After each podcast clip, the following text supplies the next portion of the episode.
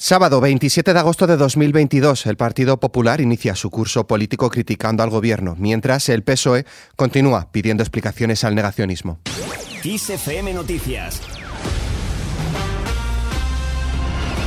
Feijóo ha acompañado hoy al presidente de Galicia en la inauguración del nuevo curso político. El líder del Partido Popular, Alberto Núñez Feijóo, ha acudido junto al presidente de la Junta, Alfonso Rueda, en la inauguración del nuevo curso político del Partido Popular de Galicia.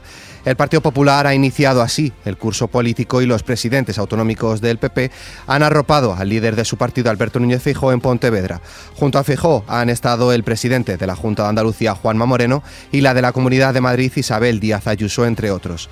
Feijóo acusa a Sánchez de ególatra y autoritario. El líder del Partido Popular ha inaugurado dicho curso con reproches al presidente del gobierno Pedro Sánchez, al que ha acusado de pretender un monólogo y querer dice que le aplaudan todo lo que diga. Aspiro a que mi partido sea un conjunto de los mejores, de las mejores mujeres y hombres que tengamos en cada circunscripción. Yo aspiro a que los mejores puedan opinar de todo y que el partido sea la propuesta mejor, sea de quien sea, porque España no está para individualidades, ni para ególatras, ni para egoísmos. España está para ser servida y ponernos a la orden todos. Del mismo modo, el presidente del Partido Popular ha pedido formalmente al presidente del Gobierno que comparezca en el Senado para concretar modelos de respuesta a la crisis y coordinar a las distintas administraciones en la Cámara Territorial. Feijóo ha insistido en que la situación de la inflación y los problemas energéticos no se pueden solventar con parches y con una sucesión de reales decreto.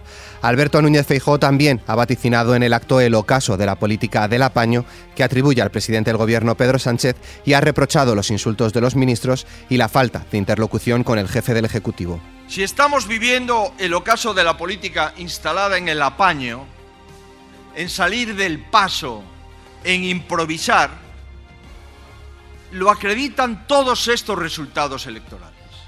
Se puede gobernar con mucha más seriedad y con mucha más solvencia que el señor Sánchez. Esa forma de gobernar está agotada. Ya solo queda la resistencia. Por su parte, el presidente de la Junta de Andalucía, Juanma Moreno, ha reclamado al Gobierno menos insultos y más propuestas para resolver los muchos problemas de los españoles, especialmente la sequía que está asolando España. En línea con los insultos, escuchamos a Feijo. Lo están dando todo para atacarme a mí. Eso no hay ninguna duda. De Putin, que era el culpable de todos los males de España, ahora hemos pasado a Feijó, que es el culpable de todos los males de España. Por otro lado, Montero pide a Feijó que diga qué intereses defiende. La vicesecretaria general del PSOE, ministra de Hacienda María Jesús Montero, ha reprochado este sábado al líder del Partido Popular, Alberto Núñez Fijo, que no dice arrime el hombro cuando España más lo necesita y le ha emplazado a que diga qué intereses defiende. Montero ha calificado al Partido Popular de negacionista y obstruccionista por decir que no a medidas como el transporte gratuito o al incremento de las becas, lo que muestra, según la ministra, que el Partido Popular no apoya a los trabajadores y a los jóvenes. ¿Qué tiene que ocurrir para que el Partido Popular se sienta interpelado, se ponga disponible, pueda arrimar el hombro y, en definitiva, trabaje para España, no para este gobierno, trabaje para España y trabaje para el conjunto de los españoles. Sería bueno que el señor Feijóo dijera con claridad qué intereses defiende, porque si no defiende ni el de las mujeres ni el de los jóvenes, al parecer tampoco el de los pensionistas, la callada por respuesta y por tanto, como siempre, de perfil ante los problemas de los ciudadanos. La ministra de Hacienda dice estar convencida de que el proyecto de ley de presupuestos de 2023 contará con un respaldo parlamentario suficiente para ser aprobados. Además, Montero ha aprovechado para responder a la exigencia de Alberto Núñez Feijóo de bajada de impuestos, asegurando que cuando lidera el Partido Popular sube los impuestos y amnistía a los poderosos. Quiero decirle al señor Feijóo que el Partido Popular cuando ha gobernado ha subido 50 veces los impuestos a la clase media, a la clase trabajadora de este país y ha hecho una amnistía fiscal a los poderosos. Más cosas, el consejero de Presidencia, Justicia e Interior de la Comunidad de Madrid, Enrique López, ha dicho que el gobierno regional podría cometer una ilegalidad si cancela el evento sobre criptomonedas que se celebra este sábado en el Withing Center de la capital, dado que en España su uso no está prohibido, sino que no está regulado.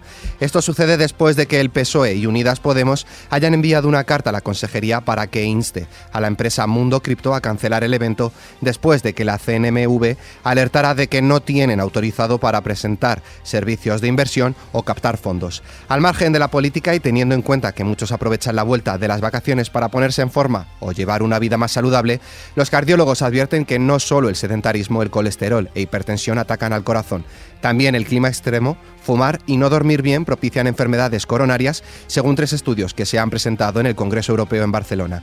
Y ojo con las horas de sueño, porque dormir poco nos vuelve menos generosos.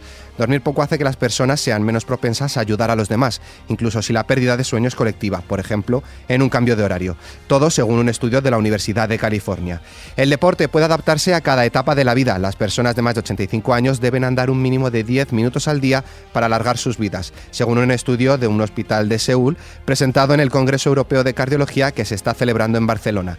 Y uno de cada diez pacientes de la unidad de cuidados intensivos con problemas cardíacos consume drogas ilegales, según una investigación presentada en el Congreso de la Sociedad Europea de Cardiología que se está celebrando también en Barcelona. Fuera de nuestras fronteras, Ucrania y Rusia alertan de ataques por parte de ambos países a la central atómica de Zaporilla. El jueves la planta ya se había quedado totalmente desconectada de la red tras detectarse un incendio durante los ataques. Por su parte, Ucrania se ha dirigido a la comunidad internacional para que obligue a Rusia a liberar la central nuclear de Zaporilla ahora que se han reconectado a la red eléctrica general los dos reactores de la planta ante el riesgo de un escape radiactivo. Y en nuestra hoja cultural,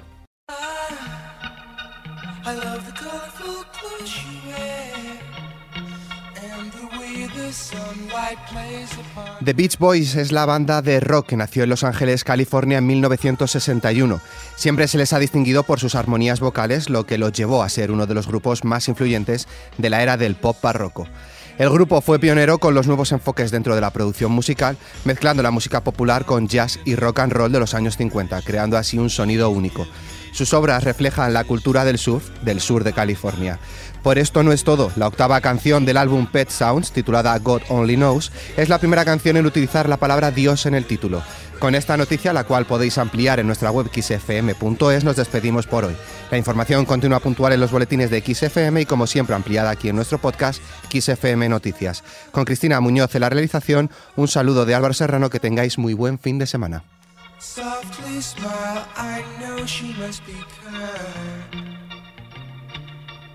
Woo!